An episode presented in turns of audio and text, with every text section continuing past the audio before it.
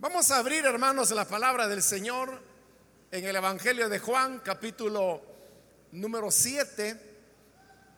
Seguimos adelante con el estudio que estamos desarrollando en el Evangelio de Juan y vamos a leer el pasaje que corresponde en la continuación del estudio de este día. La palabra de Dios en el Evangelio de Juan capítulo 7, vamos a leer del versículo 53 y pasamos luego al 8. Entonces dice Juan 7, 53, entonces todos se fueron a casa. Pero Jesús se fue al monte de los olivos. Al amanecer, se presentó de nuevo en el templo. Toda la gente se le acercó y él se sentó a enseñarles. Los maestros de la ley y los fariseos llevaron entonces a una mujer sorprendida en adulterio y poniéndola en medio del grupo, le dijeron a Jesús, Maestro, a esta mujer se le ha sorprendido en el acto mismo de adulterio.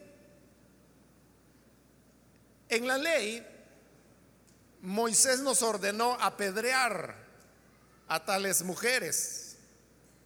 ¿Tú qué dices? Con esta pregunta le estaban tendiendo una trampa para tener de qué acusarlo. Pero Jesús se inclinó y con el dedo comenzó a escribir en el suelo. Y como ellos lo acosaban a preguntas, Jesús se incorporó y les dijo, aquel de ustedes que esté libre de pecado, que tire la primera piedra. E inclinándose de nuevo, siguió escribiendo en el suelo. Al oír esto, se fueron retirando uno tras otro, comenzando por los más viejos, hasta dejar a Jesús solo con la mujer que aún seguía allí. Entonces él se incorporó y le preguntó, mujer, ¿dónde están? ¿Ya nadie te condena? Nadie, Señor. Tampoco yo te condeno. Ahora vete y no vuelvas a pecar. Amén. Hasta ahí dejamos la lectura, hermanos. Pueden tomar su asiento, por favor.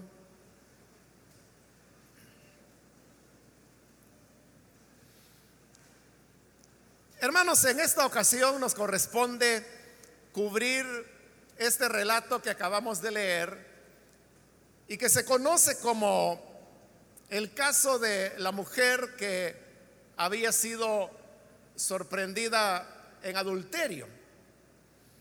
Este relato que acabamos de leer es bastante polémico. Polémico en el sentido no de que se dude que es un relato auténtico y que verdaderamente cumple con todas las características de lo que son los relatos que los evangelios recogen sobre la vida, palabras y hechos del Señor Jesús. La polémica es, hermanos, en torno a por qué este relato se encuentra precisamente aquí, en el lugar donde lo hemos encontrado, es decir, entre el capítulo 7 y el capítulo 8 de Juan. A la pregunta de que, ¿por qué? ¿Por qué causa polémica que se encuentre acá? Es porque es muy evidente que este relato no tiene nada que ver con el contexto de lo que está ocurriendo en estos capítulos del Evangelio de Juan que hablan de la visita del Señor Jesús a Jerusalén durante la fiesta de las cosechas, también llamada la fiesta de los tabernáculos, y de la cual hemos estado hablando en las últimas oportunidades. En otras ocasiones, hermanos, hemos hablado de cómo dentro de la escritura a veces uno puede encontrar que en algún momento se introdujeron dentro del texto algunos pasajes que tenían varios propósitos, que podía ser aclarar el sentido de algo, podía ser introducir un tema que no había sido tratado originalmente, pero que hubo algunas personas en el proceso de copiado de las escrituras que consideraron que era apropiado en ese lugar introducir algún tema que no se había tocado, pero que a ellos les parecía que ahí debería tocarse. Esos pasajes que fueron introducidos dentro de lo que originalmente se había escrito, es lo que se conoce, bueno, dependiendo eh, la naturaleza, si el pasaje fue tomado de un lugar y fue trasladado a otro, entonces a eso se le llama una interpolación. Una interpolación es eso que acabo de explicar, que una idea o palabras, incluso pueden ser varios versículos, que se toman de un lugar de la escritura y se trasladan a otro. Y a veces no solo se trasladan, sino que se duplican. Es decir, se dejaron en el lugar donde estaban, pero se duplican para añadirlos en algún otro punto. Esa es una interpolación. Pero también tenemos lo que se llaman las, las adiciones. Una adición es aquello que no está en ningún otro pasaje de la escritura pero como le repito, los autores consideraron que debería añadirse, adicionarse, por eso es que se llama adición, porque es elementos que ellos introdujeron en el proceso de copiar las escrituras. Ahora, esto que estoy diciendo, hermanos, de adicionar ideas o de interpolar pasajes de un lugar a otro, a nosotros eso nos puede causar hoy en día escándalo. Porque nosotros sabemos muy bien que la Biblia es la palabra de Dios. Y que por lo tanto no podemos ni cambiarla, ni añadirle, ni quitarle. Pero esta idea que le estoy mencionando en este momento, que nosotros vemos que a la escritura no le podemos añadir, ni quitar, ni cambiar. Es una idea correcta. Pero lo que ocurre es que debemos recordar que hubo un tiempo en el cual ya estaban redactadas, en el caso del Nuevo Testamento, las cartas de Pablo. Las cartas de Pablo fueron los primeros documentos del Nuevo Testamento en ser escritos. Los evangelios, como este de Juan, son los últimos libros que fueron escritos y de manera particular el Evangelio de Juan fue el último que se escribió. Pero desde el momento en que se escriben, esos documentos la iglesia no los consideraba escritura, porque para ellos la escritura era el Antiguo Testamento lo que estaba siendo escrito en ese momento, por ejemplo, la carta de Pablo a los tesalonicenses, que fue el primer libro del Nuevo Testamento en ser escrito, para ellos era una carta. y realmente eso fue, ¿no? Era una carta que Pablo enviaba a la iglesia de Tesalónica, donde él hacía unos meses acababa de estar. Entonces no había ninguna razón para considerar que la carta de Pablo era una escritura. y así sucesivamente. Pablo fue escribiendo sus cartas, luego fueron escrito los evangelios, luego se escriben las cartas que conocemos como universales, como Hebreos, eh, primera, segunda de Pedro. Se escriben luego las cartas pastorales, como primera y segunda de Timoteo, Tito, Filemón, aunque ahí hay pues una discusión de que si Filemón es una carta pastoral o si se tiene que tomar como otra carta de Pablo de las varias que él escribió. Y luego se escribe eh, las tres cartas de Juan que tenían como propósito aclarar algunos conceptos que no habían quedado claros cuando se redactó el Evangelio de Juan, que es el que ahora leemos. Y finalmente el Apocalipsis. Ahora, se escribieron muchos más libros, muchos más evangelios que los que tenemos acá, muchas más cartas, muchos más Apocalipsis del único que quedó en la Biblia. Entonces, toda esa literatura circulaba y circuló durante varios años, más de 100 años. Y la iglesia no lo consideraba como escritura.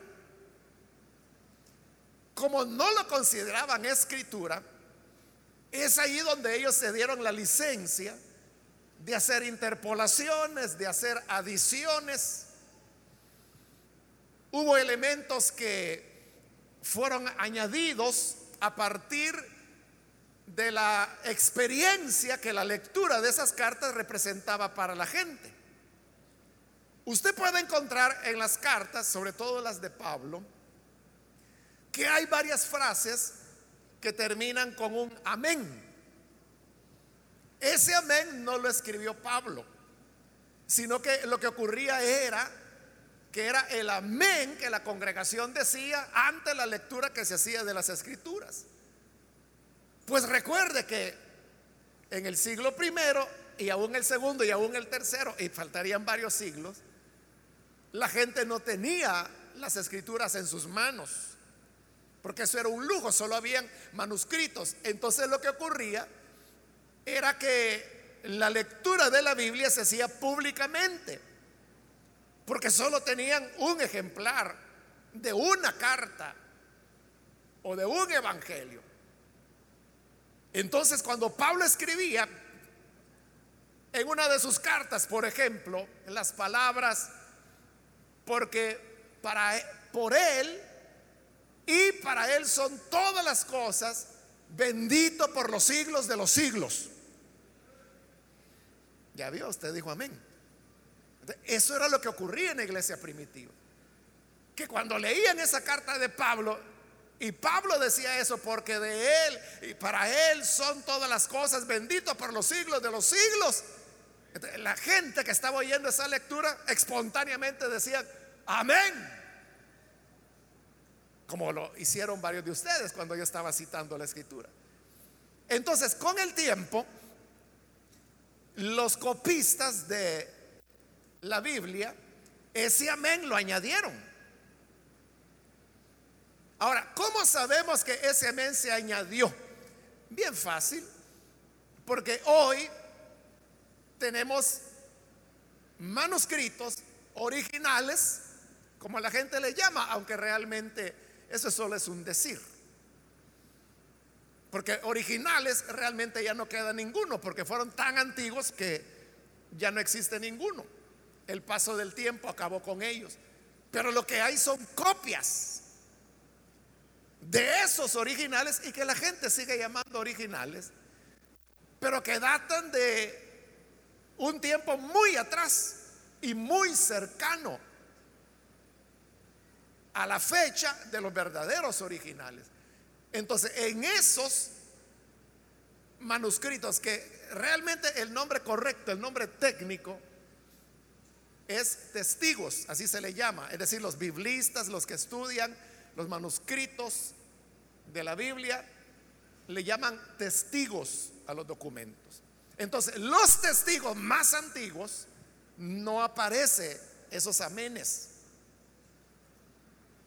Y de esa manera uno entiende que eso es algo que se añadió posteriormente. Claro, pasaron cientos de años hasta que llegó el momento en que la iglesia estableció qué libro de la Biblia, o más bien, de toda esa literatura que yo le dije que circulaba, circulaban como 22 evangelios, circulaban más de una docena de apocalipsis, circulaban muchas cartas, muchas más de las que tenemos ahí. Pero alrededor del año 200 es cuando la iglesia toma la decisión, que no fue que dijeran, miren hermanos, reunámonos y decidamos cuáles libros son de la Biblia y cuáles no. No, no fue así. Ese fue un proceso que duró bastante tiempo. Claro, ese proceso fue guiado por el Espíritu Santo. Pero, ¿qué criterio utilizó la iglesia? E, era bien sencillo, el criterio era este. Aquellos evangelios o aquellas cartas que más bendecían a la iglesia, son las que ellos consideraron inspiradas. Y así las fueron seleccionando y seleccionando y seleccionando. Y así se fueron elaborando listas de los libros que se consideraban escrituras. Esas listas, eh, dependiendo en qué región era, podían ser más largas o más cortas. Pero en la medida que los siglos fueron pasando, esa lista se fue depurando más y más. Bueno, incluso en el siglo XVI, estamos hablando del año, de los años 1500, todavía Lutero en Europa discutía si la carta de Santiago era o no era inspirada por la escritura. Entonces vea, ahí habían pasado ya un poco más de 1500 años desde que las escrituras habían sido escritas. Y todavía se estaba discutiendo, al menos Lutero discutía, ¿no? Si Santiago era o no parte de la escritura o si era solo otro libro de los muchos que se escribieron. Bueno, pero hay un momento, hermanos, en que se llega a un acuerdo sobre cuáles son los libros del Nuevo Testamento y son los que tenemos hoy. Pero en relación al Antiguo Testamento, la discusión acerca de cuáles son los libros que son escritura y cuáles no es una discusión que todavía no ha terminado. Y la prueba usted la tiene en que lo que la gente llama la Biblia católica, eh, tiene más libros que los libros que las iglesias protestantes y evangélicas reconocemos en el Antiguo Testamento. hay, hay una diferencia. Y por eso le digo, ya pasaron dos mil años, bueno, del Antiguo Testamento más, ¿verdad? Como dos mil quinientos años desde que se escribió los últimos libros del Antiguo Testamento. Y todavía no hay, no hay una definición exacta o sea, yo le dije la Biblia católica, pero no es que solo los católicos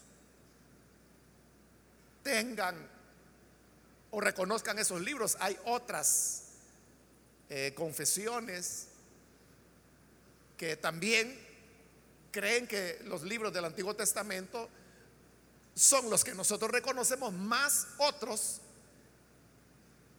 que, como le digo, por tenerlo muy cerca, yo le digo, son los que aparecen en la Biblia católica. ¿Qué le quiero decir con esto? Que llegar a decidir que era escritura le tomó mucho tiempo a la iglesia. Siglos. durante esos siglos, como no, no había esa definición, entonces para ellos añadir o mover o quitar no era problema porque ellos entendían que eso no era escritura sino que eran las cartas de Pablo. Y que a las cartas de Pablo se les podía poner el amén, que era el que se usaba en la congregación, o que se le podían poner notas aclaratorias a las cartas que Pablo escribía. Esa gente lo hizo con muy buena intención. O añadir ciertas aclaraciones que son ya muy posteriores. como allá en Primera de Juan, donde dice, tres son los que dan testimonio en el cielo. El Padre, el Hijo y el Espíritu Santo. Por ejemplo, esa es una añadidura. Usted va a cualquiera de los testigos eh, más antiguos y no tan antiguos que usted quiera buscar y va a encontrar que no aparece. No está. Eso se añadió muy posteriormente. Pero ¿por qué se añadió? Se añadió con una buena intención. Y la intención era que en esa época era cuando estaba la discusión acerca que si Dios era una Trinidad o no la era. Entonces, como en Juan, lo que sí escribió Juan, es donde dice que hay tres testigos. El agua, el espíritu y la sangre, dice él. Como menciona tres testigos, ellos vieron ahí el lugar donde insertar, que son tres los que dan testimonio en el cielo, el Padre, el Hijo y el Espíritu Santo. Y así fue como lo introdujeron, con el fin de aclarar y reforzar el tema de la doctrina de la Trinidad. Pero eso no era parte del original. Pero ahí le pongo un ejemplo de cómo había una intención, no era mala intención, era una buena intención la que ellos buscaban. Porque en ese momento, primera de Juan todavía no había sido reconocida como escritura. Claro, cuando ya fue reconocida como escritura, ya nadie la tocó. Ahora, ¿qué es lo que pasa con este relato de la mujer adúltera? El problema, hermanos, es que este relato es un relato peregrino. Peregrino en el sentido de que, de acuerdo a manuscritos o testigos antiguos, aparece ubicado en diferentes lugares. Bueno, comenzando en orden, en los manuscritos más antiguos de Juan, el relato de la mujer adúltera no aparece. En los manuscritos griegos, que son los más antiguos y que se consideran muy confiables, el relato de la mujer adúltera no aparece en el Evangelio de Juan, sino hasta las copias que se comienzan a hacer en el año aproximadamente 900 de nuestra era. Imagínense, quiere decir que los cristianos que vivieron entre la venida del Señor hasta el año 900, nunca leyeron en Juan el relato de la mujer adúltera, porque no estaba. Estamos hablando casi de mil años que la iglesia no conoció este pasaje. Y es más, esto hermano de los comentarios de la Biblia, los comentarios bíblicos, eso no es una idea nueva. Los comentarios son tan antiguos como la misma escritura. Entonces, hay comentarios de la escritura del siglo primero, del siglo segundo, del siglo tercero. Entonces, en los comentarios de los primeros ocho siglos al Evangelio de Juan, en ningún comentario se comenta el relato de la mujer adúltera, porque no aparecía. Repito, es en el año 900 que comienza a aparecer en algunos pasajes. Bueno, pero eso no es todo. El problema es que en otros manuscritos, bueno, en unos manuscritos ya le no está. En otros manuscritos, el relato de la mujer adúltera estaba después del final del Evangelio de Juan. Y vea qué cosa más curiosa. En otros manuscritos aparece en el Evangelio de Lucas, particularmente en el capítulo 21. Entonces, ¿por qué vino a parar acá? Hay otros elementos que entran dentro de la discusión y estos elementos son que el lenguaje no el lenguaje, las palabras de este relato de la mujer adúltera, las palabras, la gramática Y el estilo de redacción no es de Juan, no es conforme a Juan, sino que curiosamente tiene las palabras, la gramática y el estilo de Lucas. Curioso. Y eso uno, hermano, lo puede ver en cosas, o sea, uno puede hacer un examen muy metódico. En el idioma original, obviamente, tiene que ser, ¿no? En el griego. Y uno va encontrando. Pero la, diferencia es tan clara que hasta en español las podemos ver. Por ejemplo, dice el versículo 1 del capítulo 8, pero Jesús se fue al monte de los olivos. Juan nunca menciona el, monte de los olivos, nunca. Y es Lucas el que lo menciona a cada momento, porque Lucas dice que cuando Jesús iba a Jerusalén se iba a dormir al monte de los olivos. Lo que Juan dice es que se iba a dormir a Betania, a casa de Lázaro y sus hermanas. Pero aquí dice el monte de los olivos, lo cual eso no es de Juan, eso es de Lucas. Pero luego dice el versículo 2, al amanecer, en griego hay dos palabras que se pueden traducir como amanecer. Y la palabra que aquí se utilizó para amanecer, nunca la usa Juan, Juan usa la otra. La que aquí aparece es Lucas quien la usa. Vaya, pero cosas aún como le digo, que uno no tiene que saber griego para verlo. Dice el 3, los maestros de la ley y los fariseos. La reina Valera lo traduce como los escribas y fariseos. Esa palabra, escribas o maestros de la ley, nunca la usa Juan. Nunca la usa Juan. Es Lucas el que siempre los menciona en ese orden. Vaya, y otra cosa, mire, el versículo 4, le dijeron a Jesús, maestro, nunca en el Evangelio de Juan a Jesús se le llama maestro, nunca. Se le llama rabí, pero nunca maestro. Es Lucas el que le llama maestro. Bueno, hasta ahí, hermano, porque si no nos va a agarrar la noche explicándole esa gran cantidad de palabras que Juan no usa, son de Lucas. Y le decía que no solamente son palabras, le decía que es la gramática. Claro, ya para ver eso, hermano, ya se necesita conocer el griego y explicar, ¿no? Cómo son las construcciones gramaticales, que son diferentes las de Juan a las de Lucas. Y estas son construcciones de Lucas. Y luego le decía el estilo. El estilo es ya la manera como se redacta. Cada persona tiene su estilo para...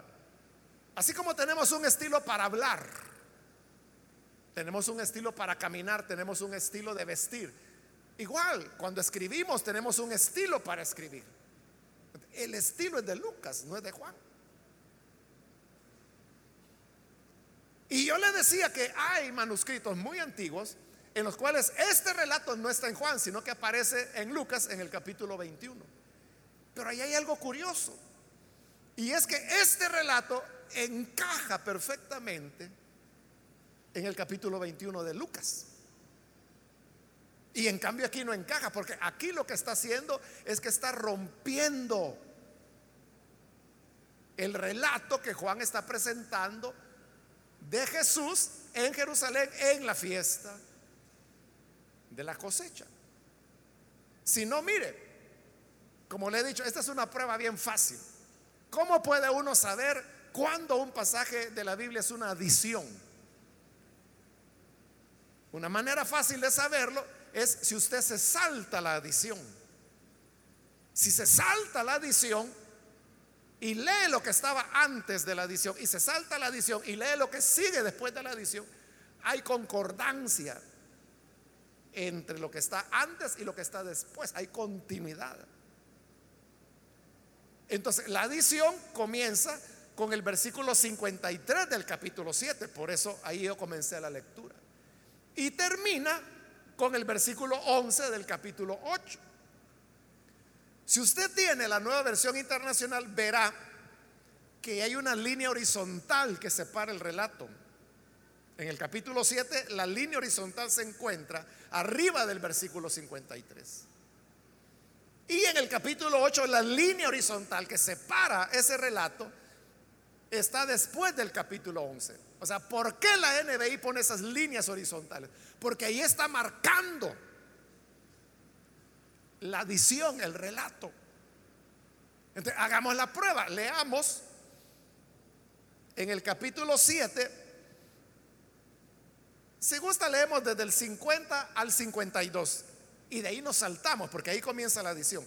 Y nos vamos a saltar al versículo 12 del capítulo 8, saltándonos la adición. Entonces, oiga y vea si tiene coherencia. Dice el 50 del capítulo 7. Nicodemo, que era uno de ellos y que antes había ido a ver a Jesús, les interpeló. ¿Acaso nuestra ley condena a un hombre sin antes escucharlo y averiguar lo que hace? ¿No eres tú también de Galilea? Protestaron. Investiga y verás que de Galilea no ha salido ningún profeta. Una vez más Jesús se dirigió a la gente y les dijo, yo soy la luz del mundo. El que me sigue no andará en tinieblas, sino que tendrá la luz de la vida. Siente usted que hay coherencia, que hay continuación, que hay un sentido que está siguiendo. Porque en el capítulo 7 Jesús ha estado discutiendo con los judíos, que así lo llama Juan, judíos. ¿Y qué pasa en el 12? Sigue discutiendo con ellos, sigue ese diálogo. Y por eso él dice, yo soy la luz. Y siguen alegándole los judíos, porque en el 13 le dice, tú te presentas como tu propio testigo. Es decir, si hay coherencia. ¿Qué significa? Que esa es una adición. Ahora, la gran pregunta es, si este relato estuvo en Lucas, estuvo al final de Juan, hay manuscritos en los cuales está al final de Lucas. Por eso yo le decía, es un relato peregrino porque han dado para arriba y para abajo. Pero ¿por qué al final quedó aquí? No se sabe. No se sabe por qué a final de cuentas este relato que habían dado rebotando decidieron dejarlo ahí. Ahora, otra cosa que sí se sabe y que hay seguridad total es que el relato de la mujer adúltera es auténtico. Auténtico en el sentido que reúne todas las características de los relatos antiguos sobre la vida y hechos de Jesús. Porque hay, bueno, usted sabe, Jesús vino, murió, resucitó, ascendió a los cielos. Diez días después, bueno, habiendo resucitado por 40 días, habló acerca del reino de Dios y asciende a los cielos. Diez días después viene el Espíritu Santo y ahí comienza la iglesia cristiana. No había nada escrito, no había ninguna escritura. Entonces la gente hablaba de Jesús oralmente. Las historias de Jesús pasaban de boca en boca porque estaban vivos los que lo habían visto. Pedro podía decir, cuando subimos al monte de la transfiguración, vimos su gloria. Tal vez Tomás decía, y recordamos que él tomó los panes, los peces, los multiplicó y dio de comer a una multitud. Pero todo era oral. Luego, algunos de esos relatos comenzaron a escribirse, no evangelios, sino que historias cortas. Por ejemplo, una de las historias más antiguas que hay es el relato del endemoniado Gadareno. O sea, pero solo ese relato que Jesús llega a la costa de Gerasa y que sale el hombre y que lo liberta y que el hombre se quiere ir con él y él dice, no, sino que ve a tu casa y a los tuyos y cuenta cuán grandes cosas ha hecho Dios contigo. Ese relato, eso fue uno de los primeros elementos en ser escritos, pero solo ese pedacito. Y luego se escribieron otros pedacitos. A esos pedacitos que se iban escribiendo, es a lo que se le llama los relatos más antiguos. Y este pasaje de la mujer adúltera cumple con las características de esos relatos antiguos. Por su estructura, por la actuación de Jesús, por las palabras que dice, por la manera como se presentan los personajes. El pasaje es auténtico. Ahora, por lo que le he dicho, lo más probable es que no fue Juan quien lo redactó, fue Lucas. Entonces volvemos a la pregunta, ¿por qué vino a parar a Juan? ¿Por qué fue insertado en este lugar? Repito, no se sabe. Tal vez algún día se sepa, pero hoy por hoy no se sabe. Pero ¿por qué llegó de Lucas a Juan? ¿Por qué lo quitaron de Lucas? Porque allá es donde pertenece. Porque allá encaja en el contexto del relato. Aquí no, se ve que está forzado. Aquí rompe, como ya le dije, rompe el relato que está dando Juan de las discusiones de Jesús con los judíos en Jerusalén. Se cree que la razón por la cual este pasaje se volvió peregrino es por su contenido. O sea, no porque se dudara que fuera genuino, no, no. Es porque, se lo voy a decir así fácil, es porque el Jesús que aparece ahí es muy perdonador. Es muy perdonador. Porque se trata de una mujer que ha cometido adulterio. Y recuerde que bajo la ley, el adulterio era uno de los pecados que merecían la pena de muerte. Y este es otro dato interesante, vea. Usted sabe que la iglesia cristiana nació con la herencia del judaísmo. Todos los apóstoles fueron judíos, Jesús fue judío, la primera iglesia fue judía. Tuvieron que pasar como 12 años para que los primeros gentiles comenzaran a creer. Entonces los primeros años de la iglesia fueron judíos. Entonces ellos seguían guardando la ley. Por eso la iglesia heredó la idea que el adulterio era una falta muy grave.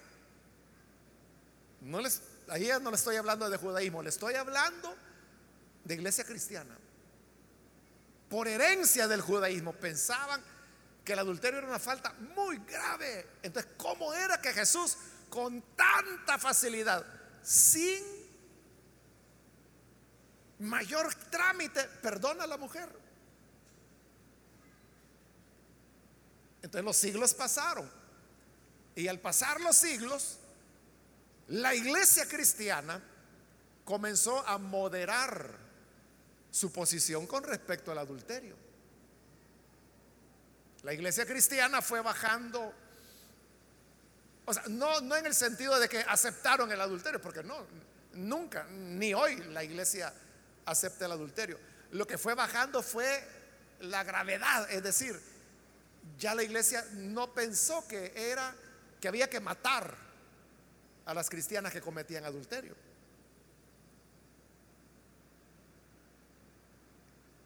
Y, y, eso es lo curioso que yo le quería mencionar. Y es que exactamente en la época, cuando comienza a suavizarse la posición o la pena, voy a decir, que el adulterio merecía dentro de la iglesia católica, cuando va bajando la intensidad, la severidad, ahí es cuando comienza a aparecer el relato en los manuscritos. Es decir, le estoy hablando alrededor del año 900. Entonces, ¿en qué momento lo introducen? Cuando ya era más digerible. La duda nunca fue que si el relato era auténtico o no. La iglesia todo el tiempo supo que esto era real, que ocurrió. Porque ya le dije, cumple todas las características de los relatos antiguos acerca de Jesús. El problema era, como se lo dije así, de palabras muy simples para que me entendiera, porque es demasiado perdonador, demasiado compasivo el Jesús que aparece ahí. Pero como es auténtico, cuando ya llegó el año 900, ya la gente ni se acordaba de dónde el pasaje había salido, porque lo habían jalado de aquí para allá, lo habían quitado de Lucas, lo habían pasado a Juan, lo pasaron al final, de ahí lo pasaron al final de Lucas. En unos lo dejaron en Lucas en su posición original, pero la mayoría lo fue trasladando acá, hasta que hoy en día nosotros, por esa tradición, lo tenemos acá. Pero como le digo, es un relato auténtico y como es auténtico lo vamos a cubrir. Entonces la historia comienza con que toda la gente se va a su casa y dice el versículo 1, pero Jesús se fue al monte de los olivos, que ya le dije que de acuerdo a Lucas era donde Jesús iba a dormir cuando él estaba en Jerusalén. Versículo 2, al amanecer se presentó de nuevo en el templo y toda la gente se le acercó y él se sentó a enseñarles. Los maestros de la ley y los fariseos llevaron entonces a una mujer sorprendida en adulterio y poniéndola en medio del grupo. Vea, han sorprendido a una mujer en el acto mismo del adulterio. Mucha gente se pregunta, bueno, ¿y por qué solo llevaron a la mujer? ¿Y el hombre? Pues que no era adúltero él? No. De acuerdo a la concepción judía de cómo ellos entendían el adulterio, el hombre no cometía adulterio. Aunque estuviera casado, podía tener otras mujeres y eso no era adulterio. La mujer sí. ¿Y por qué si la mujer casada se involucraba con otro hombre cometía adulterio? ¿Y por qué el hombre casado, si se metía con otra mujer, no era adulterio? ¿Por qué no? Por el tema de la herencia. Porque la herencia, recuerde que en Israel era de padres a hijos. E iba por vía de la descendencia. Entonces, ¿qué ocurría si una mujer cometía adulterio? Que podía quedar embarazada de un hombre, que a saber quién era, ¿no? y tener un hijo, pero ese hijo, producto de una relación adulteria, tenía que heredar, no del padre biológico, porque ese, saber quién era, sino que del esposo de ella. Entonces, ¿qué ocurría? Que la herencia, en lugar de dársela a los hijos, como la ley de Moisés decía, se la estaba entregando a un hijo falso, producto de un adulterio lo cual para ellos era inconcebible. Y también porque Dios había dicho que no se podía la heredad pasar de una tribu a otra. ¿Y qué tal si el pícaro que había embarazado a la señora de determinado hombre era de una tribu diferente? Por eso es que ellos condenaban el adulterio en la mujer. Ahora, ¿qué pasó con el hombre? Ese salió, ese se fue. Es que nadie lo iba a perseguir, nadie lo iba a... El problema no era él, el problema era ella, por las razones que le he explicado. Claro, hoy en día, hermanos, que el tema de la herencia ya no es importante. Entonces nosotros vemos el tema del adulterio desde un punto de vista de la ética cristiana. Y en esa ética es igual, o sea, visto éticamente es igual, ¿verdad? que si es una mujer casada que se mete con otro hombre es adulterio. Pero si el hombre se mete con otra mujer, siendo él casado, igual es adulterio, no hay diferencia. Amén. Así es, ¿verdad? Porque hoy lo vemos éticamente y es correcto. Entonces llevan a la mujer solamente por esa razón y la ponen, dice, en medio del grupo. ¿Por qué en medio? Porque así era como ellos juzgaban se la llevan a Jesús. Y luego continúa el relato, versículo 4, le dijeron, maestro, A esta mujer se le ha sorprendido en el acto mismo de adulterio. ¿De cómo era eso que a la mujer le habían sorprendido en el acto mismo del adulterio? Porque usted sabe que, bueno, esos pecados pues no se hacen públicamente. ¿no? Entonces, ¿cómo era que había, que la habían descubierto en el acto mismo? Cuando allí dice que fue descubierta en el acto mismo, significa que la hallaron acostada con el otro hombre. Ahora, ¿cómo había sido eso? Como la Biblia no dice, algunos han dicho, es que le habían hecho una trampa, ya todo estaba arreglado. Bueno, pero esa es pura especulación. El hecho es que había testigos y ese es el punto.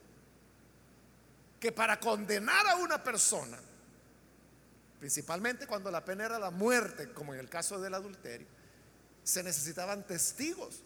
Pues había testigos que la habían visto en el acto mismo.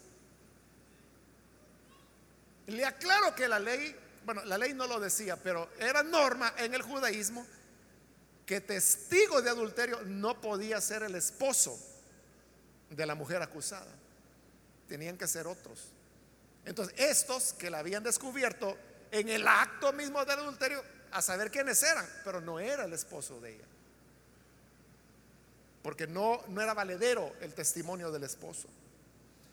Y hoy viene la pregunta, versículo 5. En la ley Moisés nos ordenó apedrear a tales mujeres. Y la pregunta es, ¿tú qué dices? lo que le están diciendo es cierto. Eso es lo que dice la ley de Moisés en el libro de Levítico. Que el adulterio se tenía que pagar con la muerte. Levítico no dice qué tipo de muerte, pero se sabe que históricamente era la lapidación, es decir, la mataban a pedradas. Y la otra manera que había era que la arrojaban desde un precipicio, que se hiciera pedazos ahí abajo. Esas eran las dos maneras en que se aplicaba la pena de muerte. Entonces, cuando le dicen, Moisés ordenó que estas mujeres que cometen adulterio hay que matarlas. Pero queremos saber qué dices tú. El versículo 6 nos dice, con esta pregunta le estaban tendiendo una trampa para tener de qué acusarlo. ¿Por qué era una trampa? Porque si Jesús decía, bueno, hagamos lo que Moisés dijo, Moisés dijo que hay que matarla, mátenla.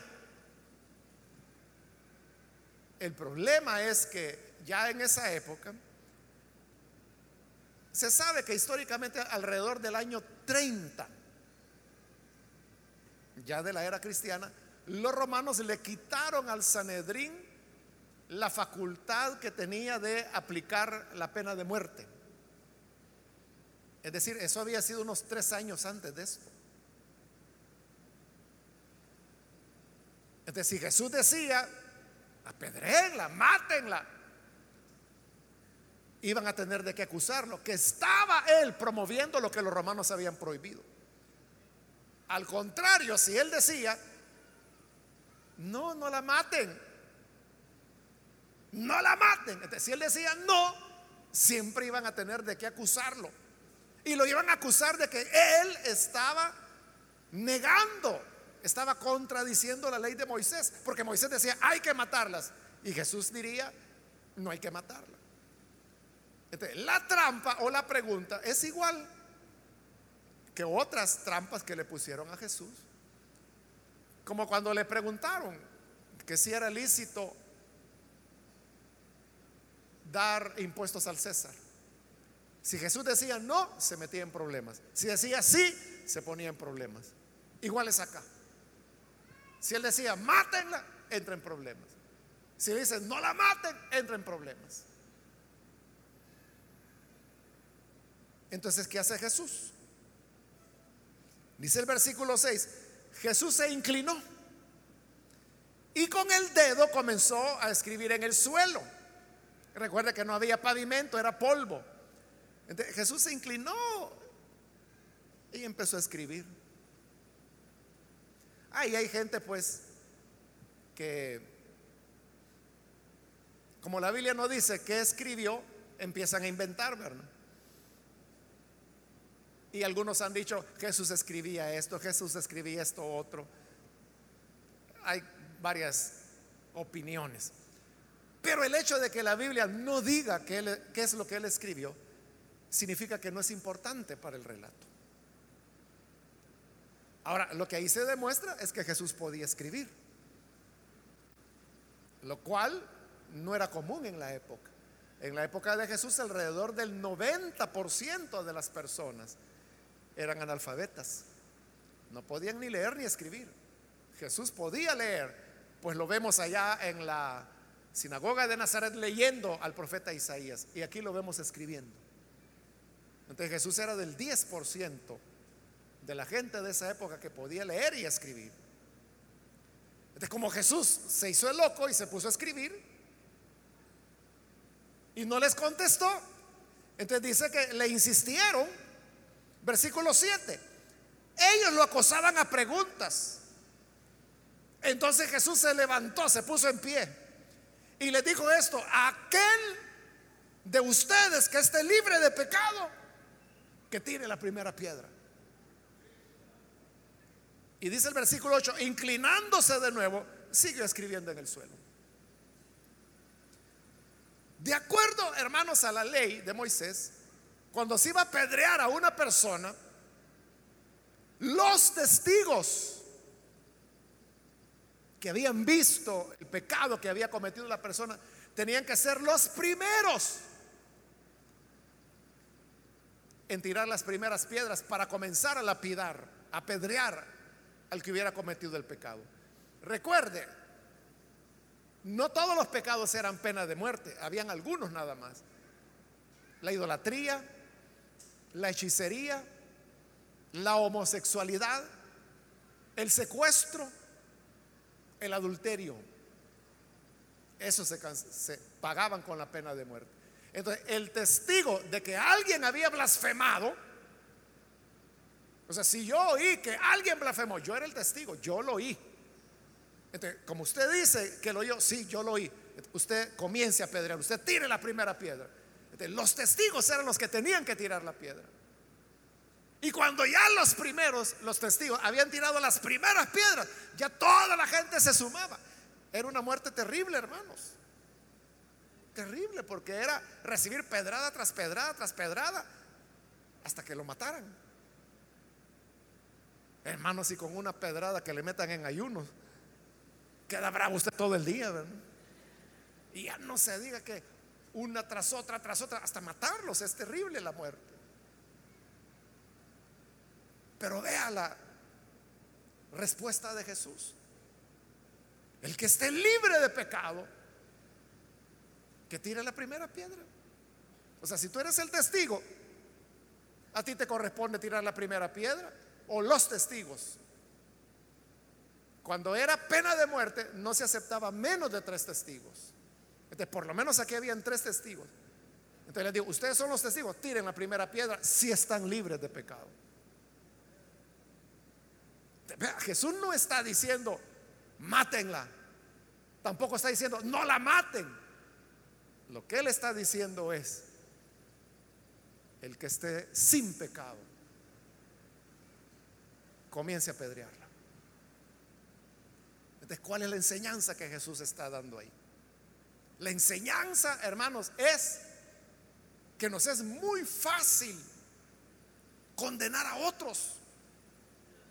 Nos es muy fácil, como se dice popularmente, hacer leña del árbol caído. Y que cuando un hermano o una hermana falló, es fácil que digamos, no, es un carnal. Él nunca nació de nuevo. Ella es una hija del diablo, es una Jezabel. Es fácil.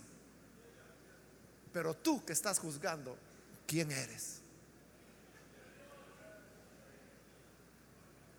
Hace poco un hermano me estaba hablando en mal de otro hermano.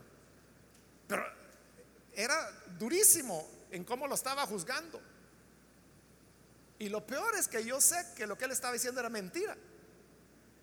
pero él, hermano, habló durísimo. Cuando ya dejó de hablar, yo le dije, hermano, le dije, que el Señor lo juzgue a usted con la severidad que usted ha juzgado a su hermano. Y se asustó él. Ya no me dijo nada. Pero yo vi que se asustó. Ese es el punto. Que uno puede repartir pedradas a la gente y acusar y decir es un don nadie, es un pecador, es un sinvergüenza. Ese es un diablo. ¿Y tú? Cuéntame tus pecados. Eso es lo que Jesús dijo. Está bien, apedréenla. Los que sean sin pecado. Hermano, ¿cómo vamos a condenar a los demás cuando nosotros mismos merecemos condenación? Como bien lo dice Pablo en Romanos, en lo que juzgas a otro, te condenas a ti mismo. Porque tú que juzgas, haces lo mismo. Esas palabras, dice el versículo 9, al oír esto, se fueron retirando uno tras otro, comenzando por los más viejos, hasta dejar a Jesús solo con la mujer que aún seguía ahí. ¿Por qué comenzaron los más viejos? Por dos razones, porque son los más reflexivos, los que ya han vivido. Es que vea, el joven es el más severo, el joven es el más duro para juzgar a los demás. El joven es el que se siente santito y que quiere condenar a medio mundo. Pero que pasen los años, que llegue a los 30, que llegue a los 40, que llegue a los 50 años, que llegue a los 60. Y cuando ya haya metido el pie en el agujero varias veces, y cuando haya llegado a entender lo que es la naturaleza humana, entonces comienza a darse cuenta que él no es lo que pensaba que era cuando tenía 16 o 17 años, sino que se da cuenta que es otro humano imperfecto, que falla, que peca por eso los más viejos empezaron a retirarse. Y así, uno a uno, se fueron yendo con la boquita cerrada. No quedó nadie, solo Jesús y la mujer. Hasta los discípulos no se mencionan. Hasta ellos agarraron viaje, hermanos. Claro, ¿quién es el que no tiene pecado? ¿Quién es el que puede decir, yo estoy limpio? No, si yo soy un ángel ya, ¿no me ve las alitas? Nadie puede decir eso. De cuando Jesús oyó que todo era silencio y que ya no le estaban preguntando más, se volvió a parar y ya no había nadie. Y le dice, mujer, ¿y a dónde están? Ya nadie te condena. Y aquella mujer de seguro toda avergonzada y temblorosa porque le iban a matar. Le responde, nadie, Señor. Aquí viene lo extraordinario. Jesús le dice, tampoco yo te condeno. Ahora vete y no vuelvas a pecar. Pero eso es lo, sorprendente. La mujer no le ha dicho, es que yo me arrepiento. Ay, ¿por qué lo hice? E-, ella no está diciendo, mira, yo voy a caminar 10 kilómetros de rodillas con una piedra sobre la cabeza. Ella simplemente está respondiendo la pregunta. Nadie te condenó, nadie Señor. Tampoco yo te condeno. Esa es la compasión de Jesús. Simplemente está perdonando el pecado.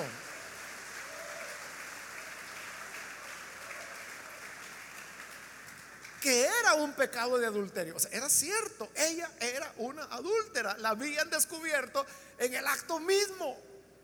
De verdad ella había adulterado. Pero Jesús le dice, no te condeno. ¿Por qué Jesús no la condena? Porque entonces él tendría que condenar a todos. Porque ¿quién es el que no ha pecado? Ahora, en la concepción de ellos, el adulterio era más grave. Pero como el Nuevo Testamento lo dice, toda injusticia es pecado. Bueno, hablando del adulterio, allá Jesús en Mateo capítulo 5, versículo 28. Él dijo, Moisés dijo, no adulterarás. Pero yo, yo les digo, cualquiera que ve a una mujer para codiciarla en su corazón, ya adulteró con ella. ¿Qué les parece, hermano? Cualquiera que ve a una mujer y la codicia en su corazón, ya adulteró con ella, dice el Señor. Hermano, no nos van a alcanzar las piedras para todos los que estamos acá. Ese es el punto. ¿Por qué no la condena? Porque entonces todos nos morimos también, hermanos. Claro, Jesús se lo dice, no vuelvas a pecar refiriéndose que no, no vuelvas a cometer adulterio. Porque el Señor no nos perdona para que sigamos enfiestados haciendo lo que nos da la gana. Él nos perdona, pero nos dice, cambia tu rumbo. No vuelvas a pecar. Esta compasión, esta extraordinaria y sorprendente compasión de Jesús para perdonar es lo que no le cabía en la cabeza a los primeros cristianos. Y dijeron, no, este relato mejor quitémoslo. No, dijeron unos, mejor pasémoslo al final del, del, libro. Y lo pusieron al final. Tal vez ahí ya no lo leen. O no, no, quitémoslo de Lucas. Ahí a Juan echémoselo. Y lo pasaron al final de Juan. Pero dijeron, no, no, no, ahí está mal ubicado, pongámoslo por acá. Nadie quería el pasaje. Por eso le digo, es un relato peregrino que anduvo para arriba y para abajo. Pero ¿por qué anduvo para arriba y para abajo? No hallaban dónde ponerlo, no hallaban qué hacer con tanto amor, con tanta compasión, con tanta misericordia que el Hijo de Dios tiene para el que le busca y se arrepiente. Pero quedó aquí. Y aquí lo tenemos y aquí lo hemos estudiado. Que Dios nos ayude entonces a entender la gran misericordia de Dios para que aprendamos que no debemos juzgar al hermano, pues todos hemos pecado. Vamos a cerrar nuestros ojos. Padre, gracias te damos por esta palabra que hemos escuchado, en la cual te encontramos en toda tu misericordia, en toda tu bondad, en todo tu amor. Gracias Señor, porque tú no ves la maldad de nuestros corazones, sino que muestras tu bondad. Te rogamos por aquellos que a través de televisión, de radio, de internet, en este momento se están uniendo en oración. Así como perdonaste a esta mujer, perdónales, no les condenes. Y que así tengan la vida. Y ayúdanos, Padre, para que a partir de tu perdón no volvamos a pecar. Es lo que te rogamos en el nombre de Jesús nuestro Señor. Amén.